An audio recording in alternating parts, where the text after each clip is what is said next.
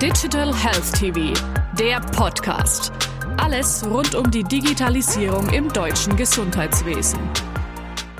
Martina Stampfiebig, MdB, Mitglied im Gesundheitsausschuss des Deutschen Bundestages. Herzlich willkommen. Dankeschön für die Einladung. Gerne. Frau Stampfiebig, wie ist es inmitten der Corona-Pandemie um die Ausstattung mit Schutzkleidung bestellt? Man muss offen zugeben, dass wir offen gesagt Schwierigkeiten hatten. Und ähm, ich glaube, man kann heute nicht mehr wegdiskutieren, dass auch die Bemühungen, die das BMG am Anfang hatte, nicht von Erfolg gekrönt sind. Wir werden jetzt in den nächsten 14 Tagen so weit sein, dass wir genügend Masken und Kleidung in Deutschland und Europa produzieren, aber es war ein harter, steiniger Weg und das zeigt uns auch, dass man in jedem Fall nach dieser Pandemie solche Dinge angehen muss, weil man da schmerzhaft gespürt hat, dass wir weit weg von dem sind, dass wir uns in dem Bereich selbst versorgen können. Neben den Lieferengpässen im Bereich der medizinischen Schutzausrüstung lesen wir auch immer wieder von Lieferengpässen bei Arzneimitteln. Sie sind Berichterstatterin für Arzneimittel in Ihrer Fraktion. Wie schätzen Sie diese Situation ein?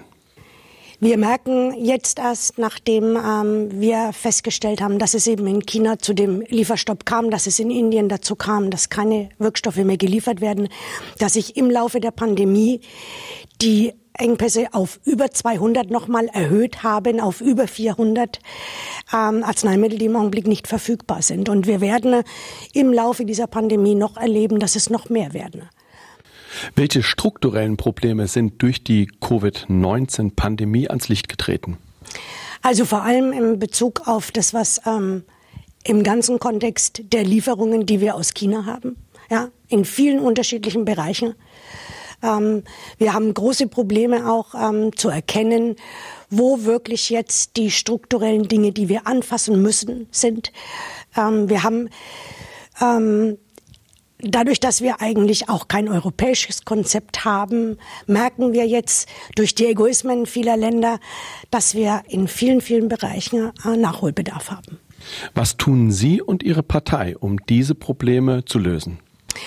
Also wir haben große Hoffnung auf die EU-Ratspräsidentschaft, wo man wirklich jetzt das erste Mal ganz, ganz gezielt über Arzneimittelengpässe sprechen wird, über die Situation in der Abhängigkeit, über das, was wir machen können, um, um als Europa wieder selbstständig in dem Bereich zu werden. Und ich denke, durch die Pandemie ist das Ganze noch einmal verstärkt worden, dass ähm, wirklich ernsthaft darüber gesprochen wird. Welche Rolle sollte die EU im Rahmen von Covid-19 aus Ihrer Sicht einnehmen? Die Lehre aus dieser Pandemie muss sein, dass es nationalstaatlich nicht funktioniert. Ein Virus macht nicht an der Landesgrenze halt. Und ich denke, wenn man jetzt das Schlimmste dieser Pandemie überwunden hat, und ich bin immer noch fester Überzeugung, dass wir in einem Jahr sicherlich an einem ganz anderen Punkt stehen, dann muss es europäische Pandemiepläne geben und dann muss es auch ein europäisches Vorgehen geben, äh, wie wir in solchen Situationen gemeinsam reagieren.